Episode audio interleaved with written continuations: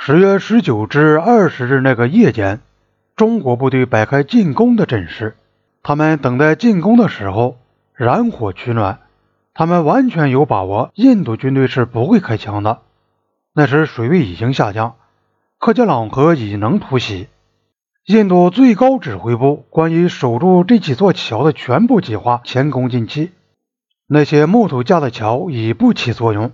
当晚，中国部队在第四号桥的西面过了河。印度各个阵地之间相隔很远，有时从一个阵地到另一个阵地要走上几个钟头。因此，一旦克杰朗河可以突袭时，就无法阻止中国部队的这种渗透。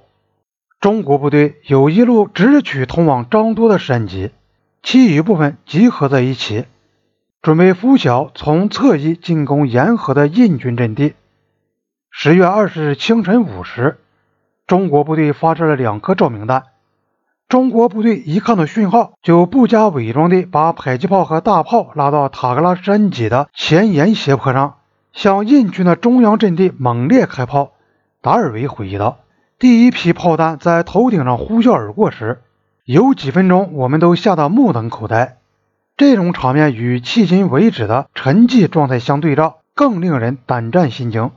双方军队挨得如此之近。”以致看来好像是部队发生了一场哗变一样。中国部队进攻的重点指向印军沿河的中央阵地，库尔喀联队和拉加普特联队首当其冲。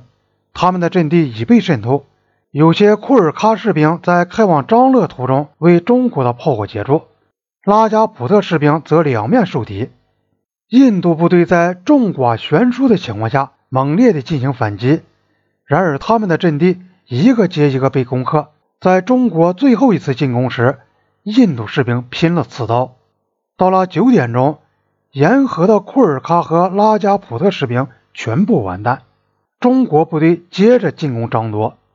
当时这个要害阵地上只有属于库尔喀连队的力量单薄的一个连防守，还有两门散兵的炮。他们原来是准备开往张乐的。这时他们开炮平射，坚持战斗。直到全部官兵被消灭为止。第七旅很快就溃不成军了。旅部通向各营的电话线已被排炮打断。拉加普特连队和库尔喀连队的通讯兵不得不关闭电台，拿起步枪。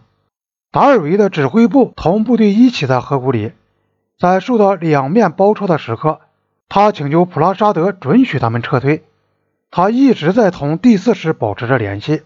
这时，普拉沙德仍然迫切要求增援张乐，即使再派一个排也好，因为这一增援行动是最高当局下的命令。后来，普拉沙德准许他们撤退，吕布就撤往张多，打算与库尔喀士兵会合，进行整编。中国的作战计划显然是中央突破，然后占领张多和哈东山口。这两处攻克后，沿河残余印军就会被截住。既不能逃脱，也得不到补给，中国部队就可以从容不迫地对付他们，或者在印军撤至山口时把他们打垮。这个计划进行的十分顺利。由于中国军队的火力和兵力都占极大的优势，也势必如此。处于印度阵地右侧的旁遮普连队和禁卫军连队没有受到强攻，但中国部队隔河向他们猛烈轰击。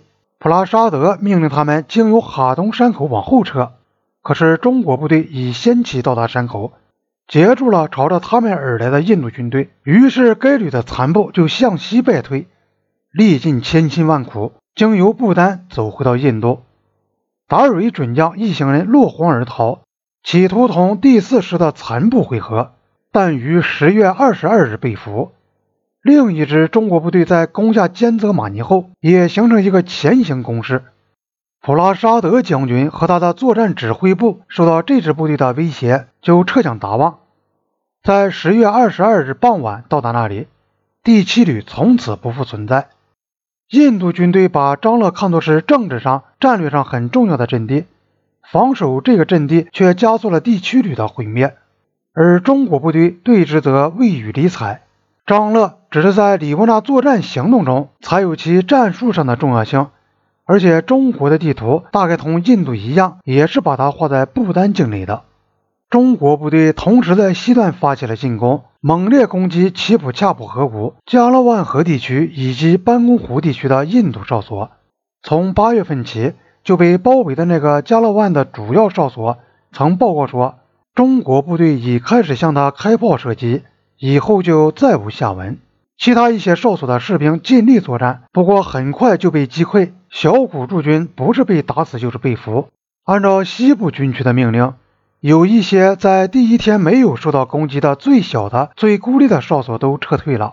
前进政策终于同里沃纳作战行动一样，遭到真正军人从一开始就预见到的那种下场。